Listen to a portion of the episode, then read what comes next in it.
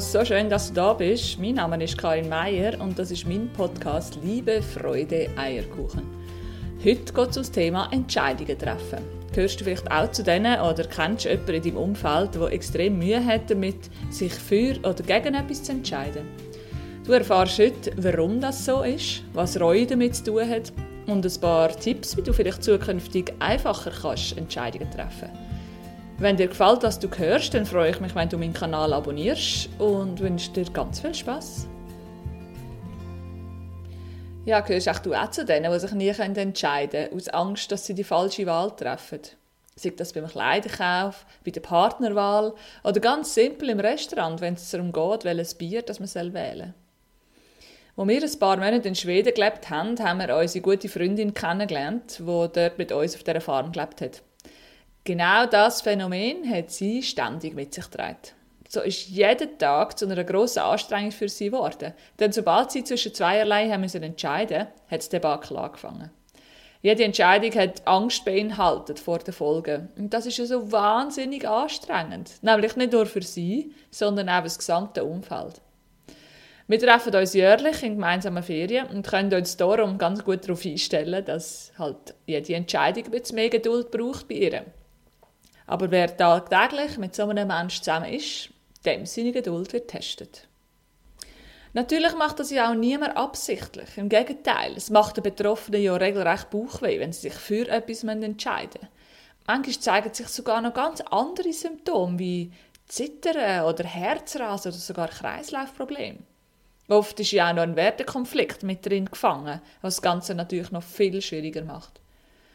Und so nachvollziehbar die Angst und die damit verbundene Unentschlossenheit auch ist, sie ist ein Problem. Sie ist ein Problem für den Erfolg und die persönliche Entwicklung.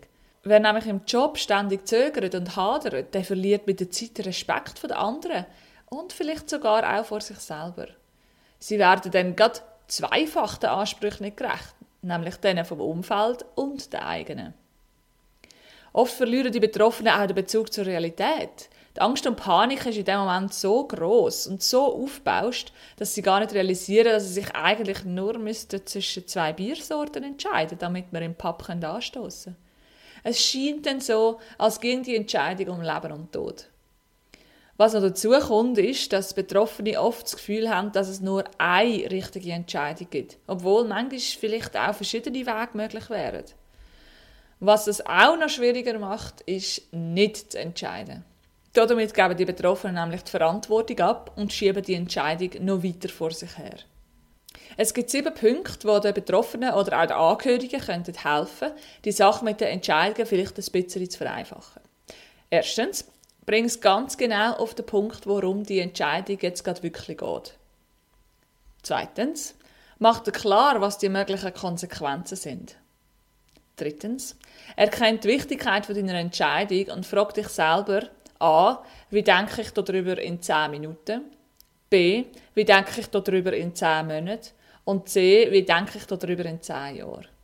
Das könnte helfen, die ganze Sache bisschen einfacher zu machen. Viertens. Benenne deine Auswahlmöglichkeiten. Fünftens. Schließ aus, was du ohnehin nicht wählen kannst oder willst. Sechstens. Überleg, ob es bewusst nicht entscheiden eine Option ist. Und siebtens, macht er klar, ob eine Nacht drüber schlafen eine Option ist. Und weil das alles ja auch noch einen tieferen Ursprung könnte haben, als einfach nur Angst vor Entscheidungen treffen, erzähle ich dir jetzt noch das Ende der Geschichte von unserer Freundin. Nach vielen, vielen, vielen Stunden über das Reden haben wir dann nämlich den Ursprung entdeckt. Hinter der Angst vor den Entscheidungen ist eine viel größere tief sitzende Angst aus der Jugend dahinter gelegen. Nämlich aufgrund von einem Erlebnis, wo sie damals effektiv ihrer Meinung nach die falsche Entscheidung getroffen hat. Das hat sie sich selber nie verzeiht. Hat das nackt heute noch an ihr und das wirft sie sich immer wieder vor. Das heißt also, jede noch so kleinste Entscheidung hat immer die uralte Angst aus der Jugendzeit wieder aufgeholt, ohne dass sie das überhaupt gemerkt hat. Es ist also darum gegangen, zuerst einmal die Vergangenheit zu bereinigen. Mit ihr haben wir dann ein paar andere Punkte angeschaut. Nämlich erstens, was gilt es loszulassen? Denn die Erkenntnis, dass es vorbei und vergangen ist, das lenkt manchmal gar nicht aus, weil das Unterbewusstsein noch nicht verstanden hat, dass es durch ist. Es ist also wichtig, dass wir loslösen von dem Erlebnis. Zweitens, was gilt zu akzeptieren? Akzeptanz von allem, was war. Alles, was bis jetzt in meinem Leben passiert ist, ist gut und hat dazu geführt, wo ich heute stand. Punkt. Und das zu akzeptieren, das kann so eine Freiheit und Erlösung geben. Und drittens, was gilt es zu verzeihen? Es braucht Vergebung, und zwar mir selber. Ich vergebe mir selber meine eigene Vergangenheit. Ich vergebe mir selber meine bisherigen Entscheidungen, die ich getroffen habe. Ich vergebe mir selber, dass ich damals eben in dieser Jugend falsch entschieden habe. Es braucht Vergebung. Und dann, glaube ich, braucht es für die Zukunft eine Definition von dir persönlich. Denn die grosse Frage ist doch, was heißt denn überhaupt richtig oder falsch? Aus wem seiner Sicht ist denn überhaupt etwas richtig oder falsch? Ist es denn nicht einfach so, dass uns das Ergebnis der getroffenen Entscheidung nicht gefällt und das bewerten wir als negativ? Das hat doch eigentlich gar nichts mit richtig oder falsch zu tun. Ich persönlich bin der Meinung, dass wenn wir auf unsere Intuition und auf unser Herz hören, dann gibt es gar keine falschen Entscheidungen. Nicht alle Entscheidungen kann ich mit dem Verstand treffen. Nicht immer hilft mir die Pro-Kontra-Liste. Früher habe ich oft so Listen geführt über das Treffen die Entscheidungen.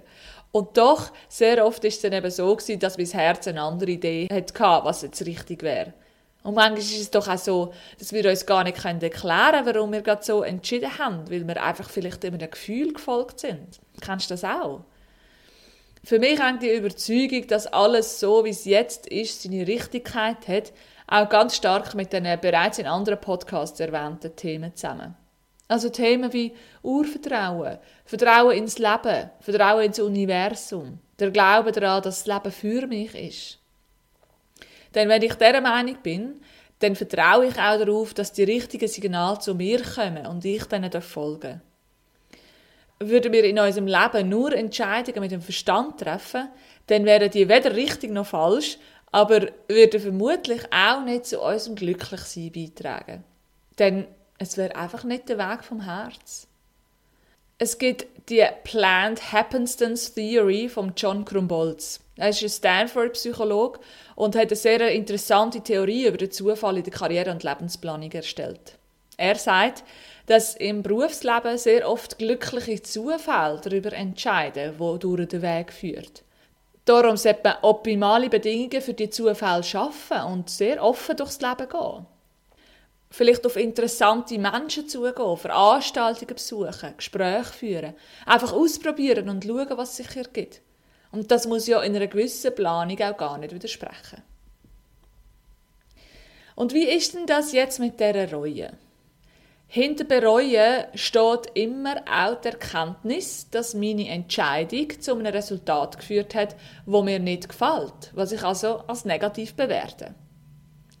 Und ich glaube, es gibt zweierlei Reue. Die eine Reue ist die selbstzerstörerische, wie im Fall von unserer Freundin. Also jedes Mal, wenn ihr das Erlebnis wieder vor die Augen getreten ist, ist sie traurig geworden oder wütend oder ablehnend zu sich selber. Und die andere Reue ist die selbstfördernde. Die führt dazu, dass wir unser Leben umkrempeln. Wir haben also eine Entscheidung getroffen, wo uns das Resultat nicht gefällt, was dazu führt, dass wir die Situation analysieren und ins Handeln kommen so dass wir die Situation wieder so herstellen können, wie sie uns gefällt. Der britische Psychoanalytiker Adam Phillips hat gesagt, dass alles, was wir uns wünschen und was sich möglicherweise nicht erfüllt, genauso zu unserer Realität gehört. Ausschlaggebend ist doch auch, für was wir uns nicht entscheiden. Rückblickend würde man vielleicht gewisse Sachen anders machen. Damals hat aber die Entscheidung auch ihre Logik gehabt. Irgendwie finde ich das ein mega beruhigender Aspekt zu dem Thema. Wir sind doch auch das, für was wir uns nicht entschieden haben.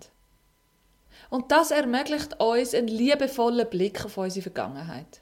Denn wie oft stehen wir denn tagtäglich vor Entscheidungen? Manchmal grössere, manchmal kleinere. Eigentlich aber treffen wir jeden Tag hunderte von Entscheidungen. Schon nur, welches Tram wir nehmen wollen, ob wir laufen ob wir jetzt in den Laden wollen oder was wir zum Mittagessen. Und wir wissen auch bei den kleinsten Entscheidungen nicht, wie es mir dann würde gehen oder was dann passiert wäre, wenn ich mich anders entschieden hätte. Wir wissen es nicht. So stellt sich doch überhaupt die Frage, kann ich denn über richtig und falsch urteilen, wenn ich das Resultat von der anderen Entscheidung gar nicht kenne? Ich persönlich befasse mich immer sehr gern zuerst mit den Fakten, damit ich eine Übersicht habe. Schlusswort hat bei mir dann aber die Intuition und das Herz. Damit habe ich sehr gute Erfahrungen gemacht. Das ist übrigens auch, was Ratgeber sagen, immer Herz und Kopf in Einklang bringen und keine einseitige Entscheidungen treffen. Dann habe ich die Chance, auch dahinter zu stehen und das als meinen Weg zu akzeptieren. Ja, meine Lieben, das war es mit dem Input zum Thema Entscheidungen treffen. Ich freue mich, wenn du meinen Kanal abonnierst oder mir einen Kommentar hinterlässt auf Instagram oder Facebook. Ich bin Integralcoach und habe jeden Samstag einen freien Coaching-Raum. Wenn du Lust hast, das mal auszuprobieren, dann melde dich so gerne bei mir. Und ich freue mich, wenn du ein anderes Mal wieder reinlässt. Bis bald wieder. Tschüss.